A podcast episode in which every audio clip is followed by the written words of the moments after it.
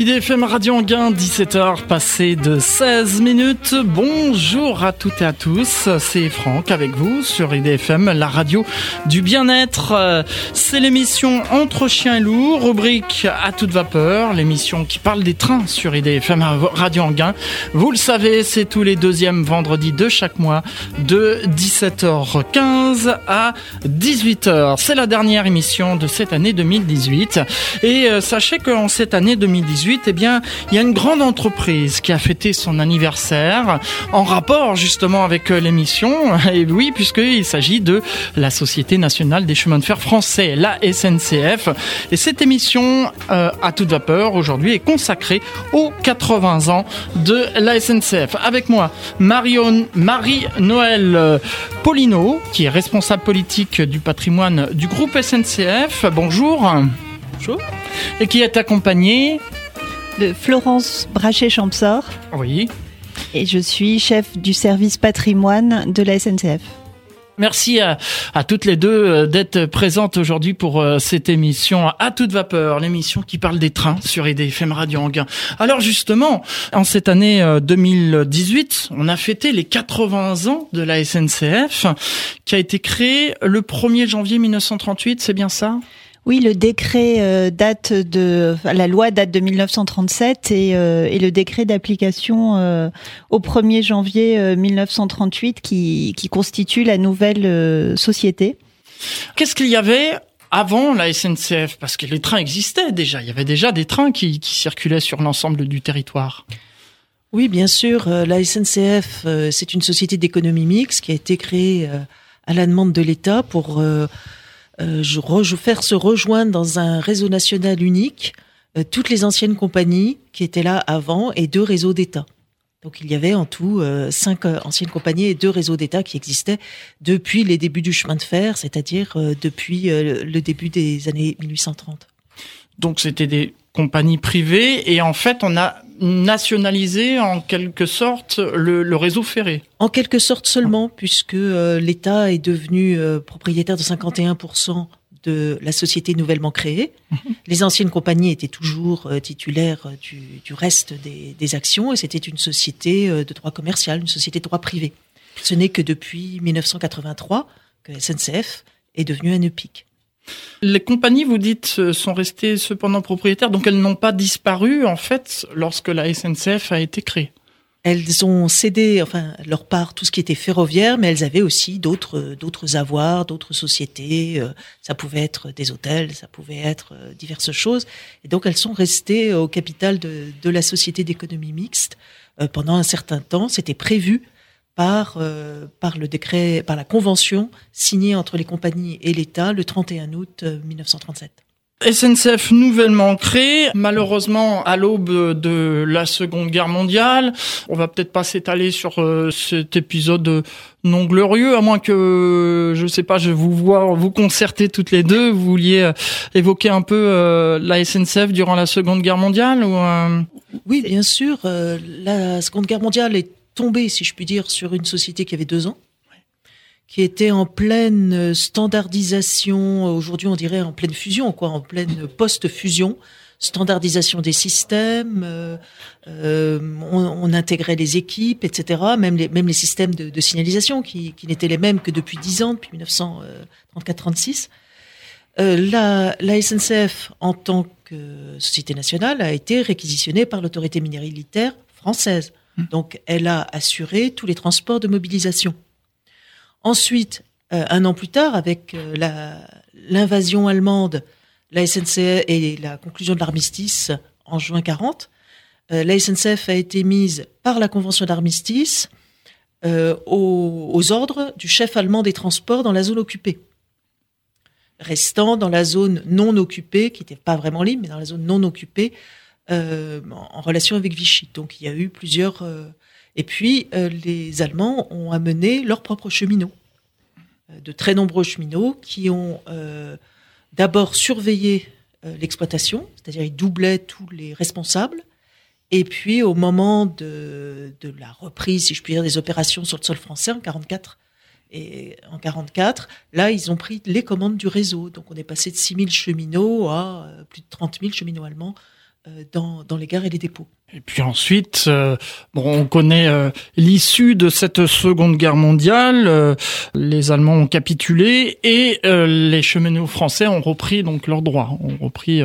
Oui, tout à fait. Il ne faut vraiment pas passer sous silence non plus les aspects tragiques de cette guerre. évidemment, là, je, je donnais un, un, aspect administratif, mais ce qui est important, c'est la façon dont la guerre a été vécue et ses victimes. Euh, donc, euh, les trains ont été euh, utilisés par les autorités allemandes pour tous les transports, que ce soit les transports en cours d'opération de leurs troupes, que ce soit les déportations de répression, les déportations de persécution, dont on se souvient très particulièrement aujourd'hui, mais aussi tout le pillage de l'économie française, pour être, pour être clair. Et la, comme on le sait aussi, la communauté cheminote s'est opposée à cet état de choses. Et on compte euh, pour 500 000 cheminots au début de la guerre, on compte 10 000 morts en tout, euh, dont 2200, comme on dit, à titre de répression, pour ce qu'ils avaient fait contre l'occupant ou contre Vichy. La résistance cheminote aussi. Hein. Voilà, la résistance cheminote, le, travail, un travail euh, surtout de renseignement, un travail plus fonctionnel de passage, de passage de personnes, de passage d'informations. Marie-Noël Polino, après euh, la fin de cette Seconde Guerre mondiale, on reconstruit le pays. Alors là, il y a eu beaucoup de travail pour reconstruire les lignes qui ont été endommagées euh, durant la Seconde Guerre mondiale. Oui, effectivement, et c'est devenu une, bataille nationale, la ce qu'on a appelé la deuxième bataille du rail, puisqu'il a fallu, euh, j'ai pas les chiffres en tête, mais reconstruire euh, des milliers d'ouvrages d'art, c'est-à-dire des tunnels, des ponts, des voies ferrées, etc. Et puis aussi euh, les cheminots été particulièrement sinistrés puisque les cités cheminotes étaient souvent autour des nœuds ferroviaires qui ont été intensément bombardés. Dans les 10 000 morts dont je vous ai parlé, euh, je pense qu'on a, a bien la moitié, on est en train de faire des statistiques, mais on a bien la moitié de personnes mortes par bombardement. Et après cette période de reconstruction, on arrive dans le moment où euh, on a le début des, des records. En fait, euh, on a le matériel qui s'améliore puisque la vapeur est petit à petit abandonnée. On a les premiers, euh, premières locomotives électriques qui arrivent. C'est vraiment un, renouveau pour la SNCF. Oui, je crois que c'est un, point qui est important effectivement à soulever après le l'effort de la reconstruction, c'est le, la modernisation de l'économie française à laquelle la SNCF prend une part euh, très importante, et notamment à travers euh, l'électrification que vous venez de mentionner. Voilà, parce que les, les, locomotives à vapeur ont petit à petit euh, disparu au profit de la traction thermique, c'est-à-dire diesel. Et puis, on a électrifié ensuite petit à petit les lignes. Oui, la France a fait surtout le choix d'électricité. Euh, plus que d'autres réseaux comme l'Angleterre, comme le Royaume-Uni, pardon, ou les États-Unis, qui ont plus opté pour le diesel. La France, puisque le, premier train à grande vitesse euh, anglais était un train diesel, hein, le, l'APT. Mais le, les Français ont vraiment misé euh, sur l'électricité, bon, dès les années 20, du côté du sud-ouest, avec l'hydroélectricité, et puis avec les grands travaux post-dépression des années 30, l'électrification de Paris-Le Mans en 37, l'électrification de Paris-Lyon menée à bien en 51, toujours en 1500 volts continu, euh, les grands euh, records de, mars 55, toujours en 1500 volts continu, et c'est là qu'on s'est aperçu quand même des, limites du 1500 volts continu, et que dès euh, les années 50, le tournant a été pris pour le 25 000 volts alternatif, qui lui permet, qui a permis la grande vitesse. En fait, cette euh, tension permet d'obtenir des performances qu'on ne peut pas avoir avec 1500 volts continu. D'après ce que j'ai compris, oui.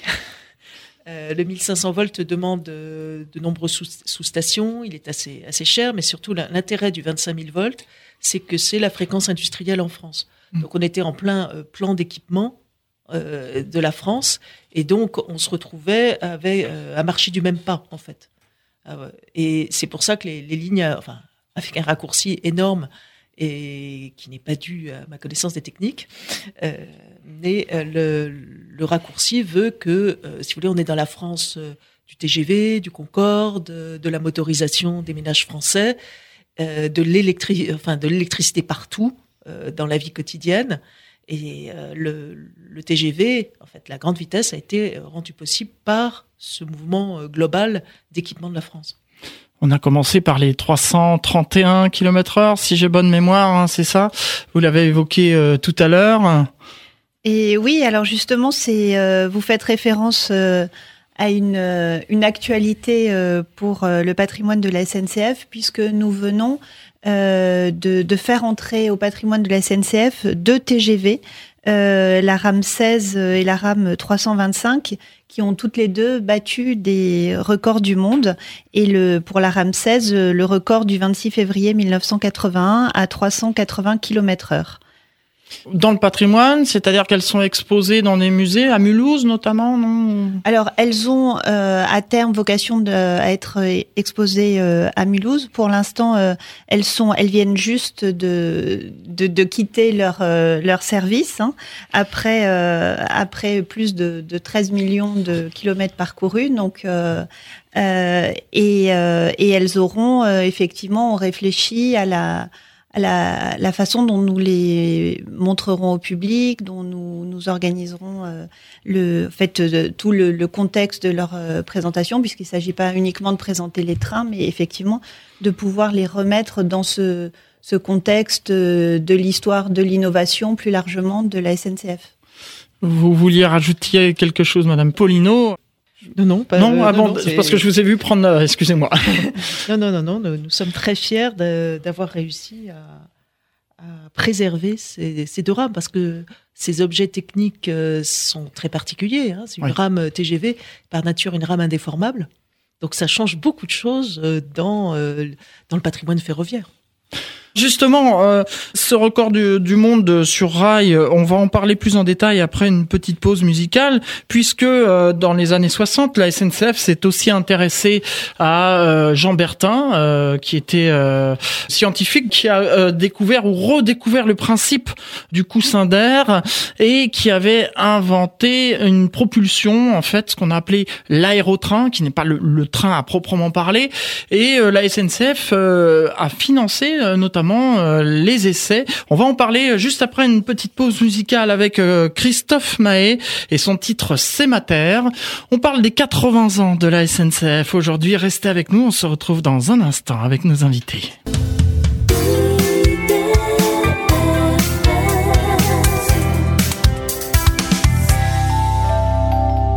17h passées de 33 minutes sur IDFM, Radio Anguin, la radio du bien-être. Je vous rappelle que c'est l'émission Entre chiens et loups, rubrique à toute vapeur, l'émission qui parle des trains sur IDFM Radio Anguin. Et c'est sûrement pas passé inaperçu. Vous savez que cette année, la SNCF a célébré ses 80 ans d'existence. Florence Brachet, Champsor et Marie-Noël Polino sont avec moi dans les studios pour parler justement des 80 ans. Juste avant cette pause musicale, j'ai évoqué euh, cet aérotrain de Jean Bertin, cette invention.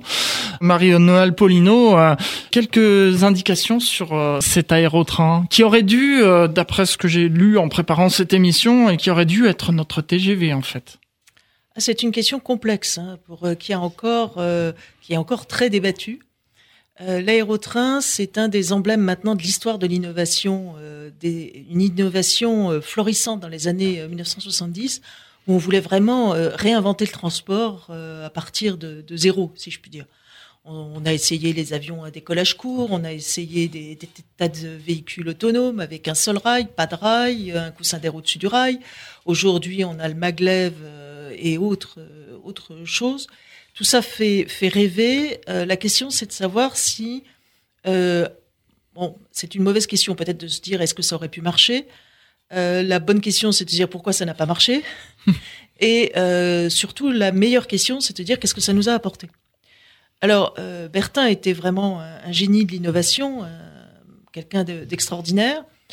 son système aurait-il pu marcher? Bon, il était un peu seul contre tous. Il avait en face de lui une Société nationale des chemins de fer français, qui, un petit peu comme elle l'a fait avec Air Inter, avait commencé par mettre un peu de sous dedans pour voir ce que ça donnait, mais qui avait un projet concurrent euh, qui certainement avait et a toujours un, avantage énorme euh, sur l'aérotrain, qui, euh, qui a été aussi un énorme avantage sur d'autres systèmes, d'autres pays, qui est qu'on est reparti de quelque chose de très éprouvé, dont on était certain, c'est-à-dire qu'on n'a pas tout réinventé d'un coup. le TGV, il voyage toujours, enfin, il roule toujours sur une, une voie ballastée construite sur un ouvrage en terre. évidemment, il a fallu tout réapprendre des ouvrages en terre parce qu'on n'avait plus rien construit ou presque depuis 1910 et que les ouvrages en terre aujourd'hui, comme le ballast, sont des choses d'une très haute technicité. mais on savait faire rouler un train sur un rail euh, avec une, sur, une, une, voie classique, même si elle a été euh, optimisée et si elle a été entièrement euh, repensée sur le modèle d'un autoroute.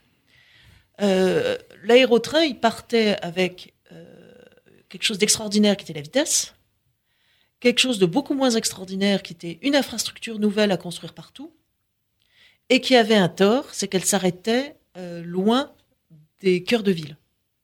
Et donc, on peut dire encore aujourd'hui que euh, l'intérêt du chemin de fer, c'est qu'à la différence de l'avion, vous n'avez pas à. Euh, ça dépend de, votre classe d'avion, mais enfin, vous n'avez pas à faire. Euh, à rouler dans votre avion pendant 25 minutes après un vol de 20 minutes et ensuite prendre trois bus.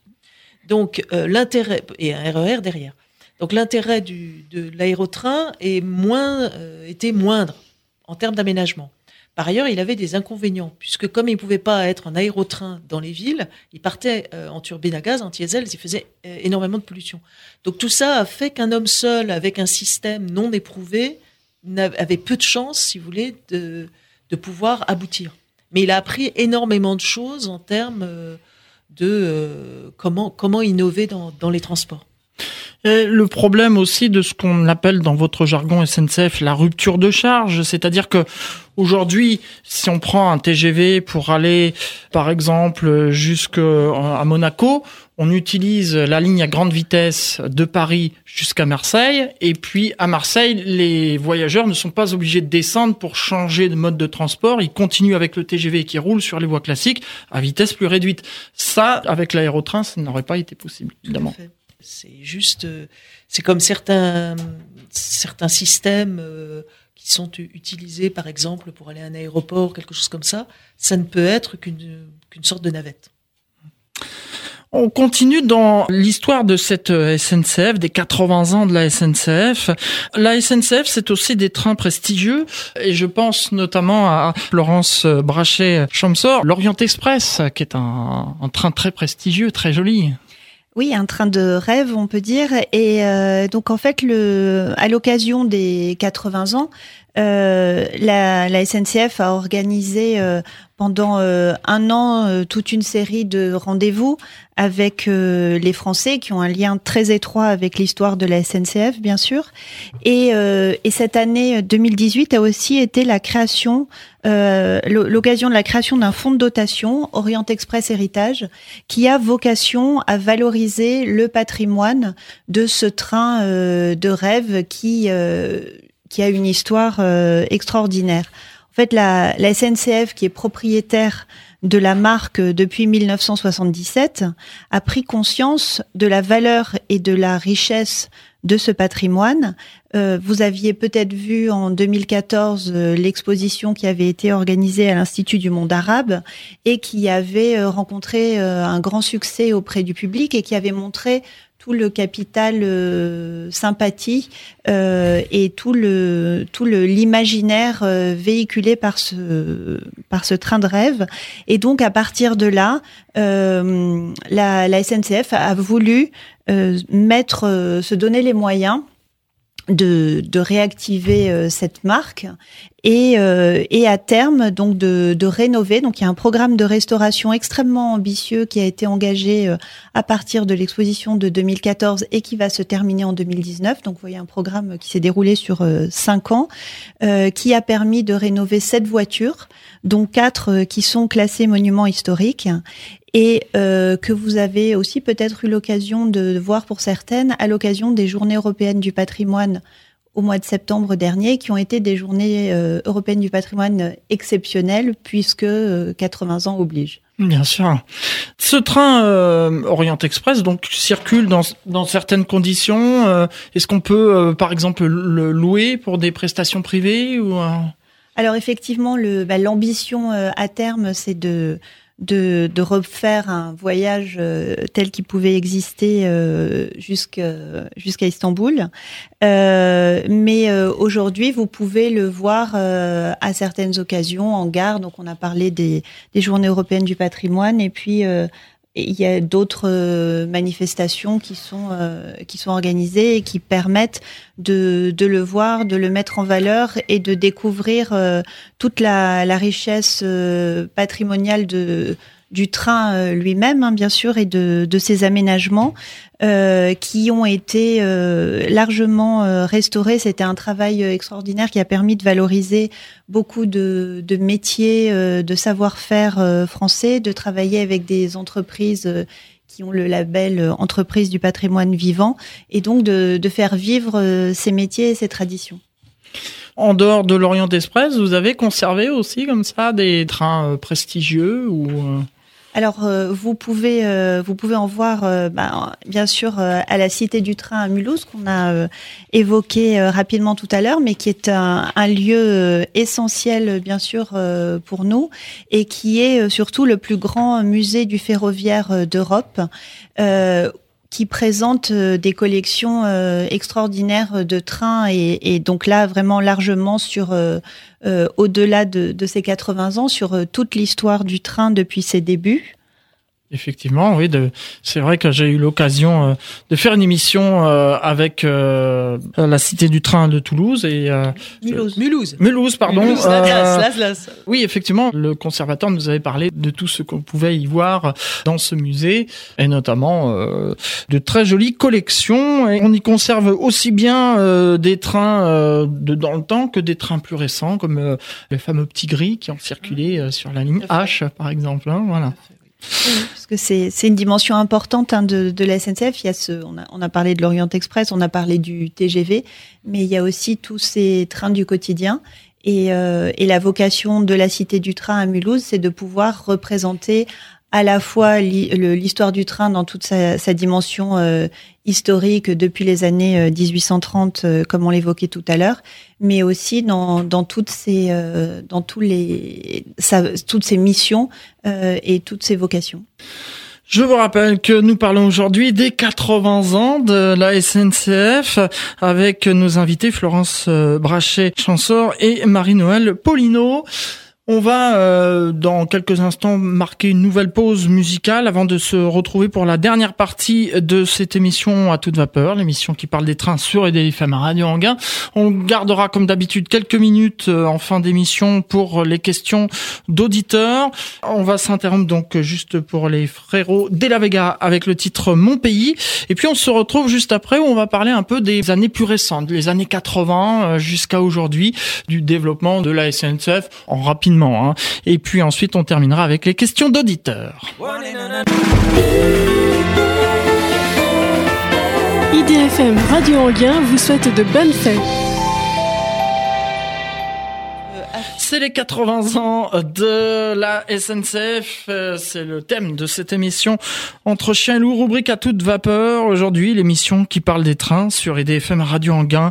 Florence Brachet, Chansor et Marie-Noël Polino sont mes invités pour parler de ces 80 ans. Alors, on a parlé un peu du passé et des trains prestigieux. Alors, toute cette année, vous avez fait des manifestations euh, pour les 80 ans et euh, notamment sur le, patrimoine. Euh, Florence Brachet, Chansor.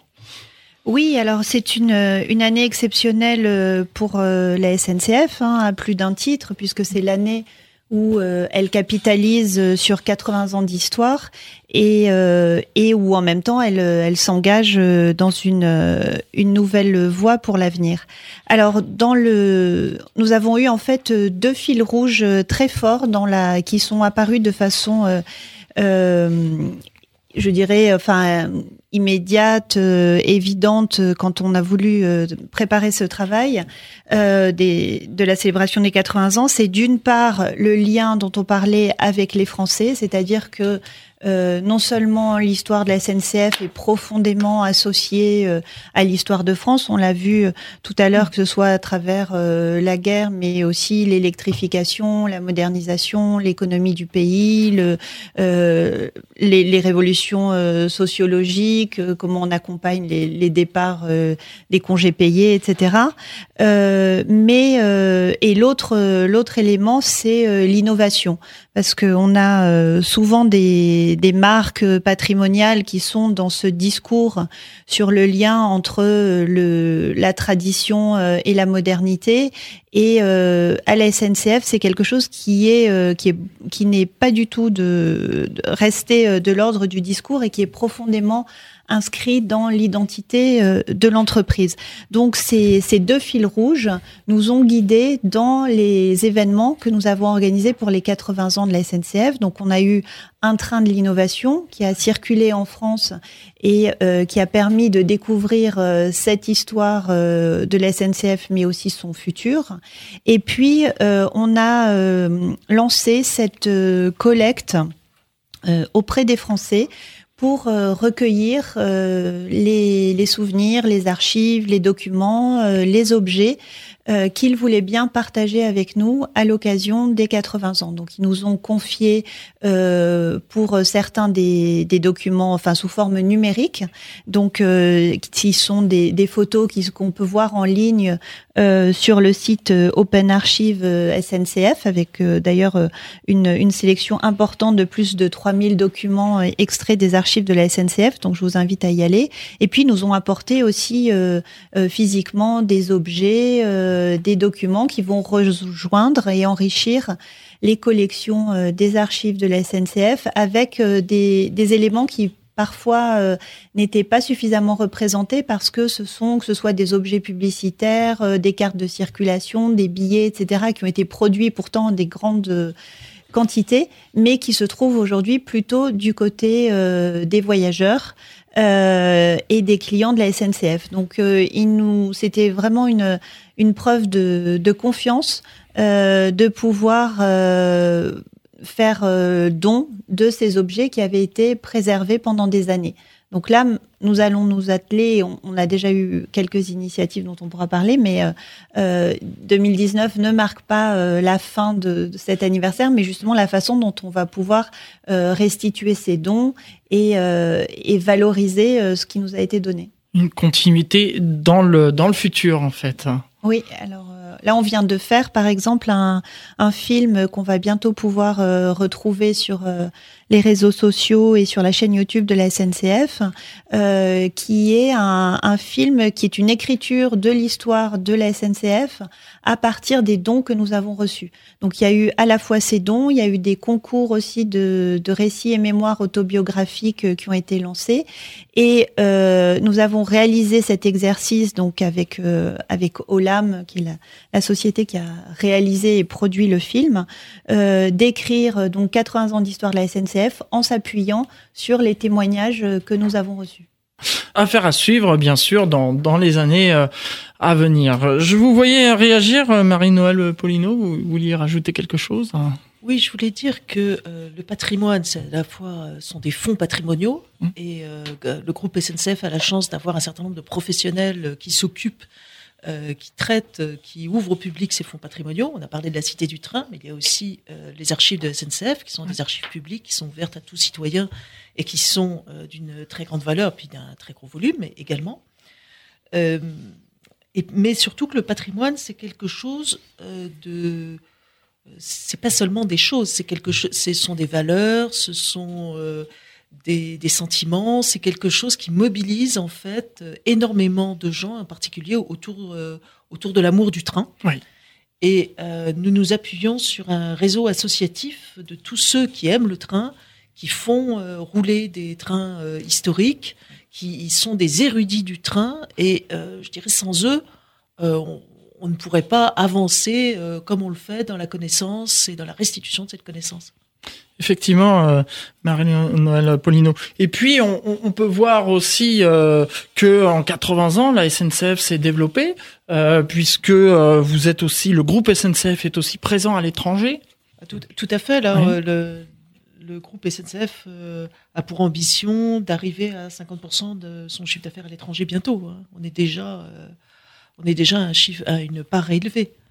Effectivement, oui. Donc, il y a des TGV coréens euh, Au Euh, Maroc, au Maroc, depuis, depuis un euh, mois, oui. oui, depuis un mois qui roulent au Maroc, tout ça. Donc, on peut voir effectivement que, que le groupe est aussi présent à, à l'étranger et continue de se développer. Avant de passer aux questions, est-ce que vous auriez quelque chose que vous vouliez préciser? Et puis ensuite, nous terminerons avec les questions des auditeurs. Oui, peut-être euh, ajouter effectivement la, la dimension, euh, le périmètre du patrimoine qui est très euh, large. Et euh, il faut pas oublier aussi tout le patrimoine euh, bâti, les ouvrages d'art, euh, les gares. Et, euh, et dans le, développement à l'étranger dont vous parliez, la SNCF a aussi euh, développé une expertise pour la construction de, de, ce type d'ouvrage à l'étranger. Donc c'est une c'est un, un écosystème en fait quand on parle de la SNCF qui bien sûr dont le le train est, euh, est au cœur de cet écosystème, mais il faut prendre en compte toutes ces dimensions du bâti, euh, du patrimoine immatériel, de l'imaginaire euh, qui est véhiculé par le train et de, de cette mission euh, au cœur euh, de la SNCF depuis 80 ans, qui est de qui est notre raison d'être, euh, de d'apporter à chacun la liberté de se déplacer facilement. Et, et aujourd'hui, euh, on veut, euh, on, on ne, ce qui est indissociable de cette raison d'être, c'est euh, de le faire bien sûr en préservant la planète. On va terminer par les questions d'auditeurs. Alors, il nous reste peu de temps, donc je vais en prendre que quelques-unes. On me demande notamment euh, sur Internet, comment voyez-vous la SNCF dans 80 ans? Ah, Eh bien, je ne la vois pas. Je- Ah bon? Je- Ah non, non, non, je ne la vois pas, parce que dans 80 ans, je n'y serai pas. oui. Mais euh, ce que je peux vous dire, c'est que euh, l'innovation, on dit, euh, on dit toujours qu'il n'y a pas d'innovation passée, c'est faux, c'est un état d'esprit. Une innovation, euh, l'intérêt pour ce qu'on fait, euh, la volonté d'aller toujours plus loin, pas obligatoirement plus vite, mais toujours mieux. Euh, ce qui, euh, en ce moment, est euh, l'option de la SNCF, qui est de transporter euh, très bien euh, la plupart, euh, euh, tous les gens qui ont besoin d'elle tous les jours. C'est ça son, son but euh, actuellement. Euh, ça ne peut pas, euh, on ne peut pas imaginer que ça n'existe pas Mm. et ça ne continue pas d'exister. Et c'est ça qui fait exister euh, la SNCF et la communauté professionnelle. Donc euh, 80 ans d'innovation, ça nous permet de nous retourner et de nous dire 80 ans d'innovation devant nous. Voilà. Autre question aussi qu'on me demande, comment sera le TGV du futur? Bah, le TGV du futur, c'est déjà quelque chose. hein. Le TGV du futur est un, un matériel qui est en cours d'élaboration euh, et qui sera euh, et qui sera mis en service dans les années 2020. Euh, mais de là à vous le décrire, non, je, je n'en suis pas encore. je n'ai pas. J'ai devant moi une, la boule d'un micro, mais pas une boule de. De cristal. Nous sommes actuellement à un record de vitesse de 574 km par heure. Est-ce que ce plafond pourrait être dépassé dans le futur? Un plafond est toujours fait pour être dépassé, mais pourquoi faudrait-il le dépasser? L'intérêt euh, aujourd'hui du- d'un TGV qui roule à 300 km/h en vitesse maximale, 320 même 320, oui, pardon, Ouais. mais même, de- bon, il est passé de 260 à 300 parce que j'avais en tête le TGV Sud-Est qui est passé à 300, Oui. avec les mêmes matériels qui donc ont été euh, continuellement euh, améliorés tout en restant les mêmes. C'est le cas de la Ramsès dont on vous parlait tout à l'heure. On va évidemment jusqu'à 320 aujourd'hui. Euh, mais quel, euh, quel intérêt d'aller plus vite? On est dans un équilibre euh, qui est bon à la fois pour les passagers, pour nos besoins et pour l'environnement. Merci beaucoup euh, Florence Brachet, Chanceur et Marie-Noël Polino d'être venus dans les studios d'IDFM Radio Anguin pour nous parler des 80 ans de la SNCF. Euh, merci à vous. Dans un instant, vous allez retrouver la suite des Merci. programmes d'IDFM Radio Anguin et euh, notamment Christophe avec euh, 100% musique. Précédé auparavant de l'agenda des villes, ce sera un 100% musique spécial Véronique Sanson. Quant à nous, on se retrouve la semaine prochaine pour la dernière émission à toi les étoiles de l'année 2018. On parlera des 50 ans de la mission Apollo 8. Et puis la première émission à toute vapeur de l'année 2019, eh bien, vous savez qu'à toute vapeur, on a parlé comment roulent les trains, on a parlé on a interrogé euh, des associations euh, de chemin de fer touristique, etc. Eh bien là, on va s'intéresser comment sont gérés les trains. On va questionner un régulateur. Voilà, les gens qui travaillent dans l'ombre et qui fait que vos trains circulent normalement et à l'heure. Donc soyez au rendez-vous, ce sera le deuxième vendredi du mois de janvier. Merci beaucoup. Merci.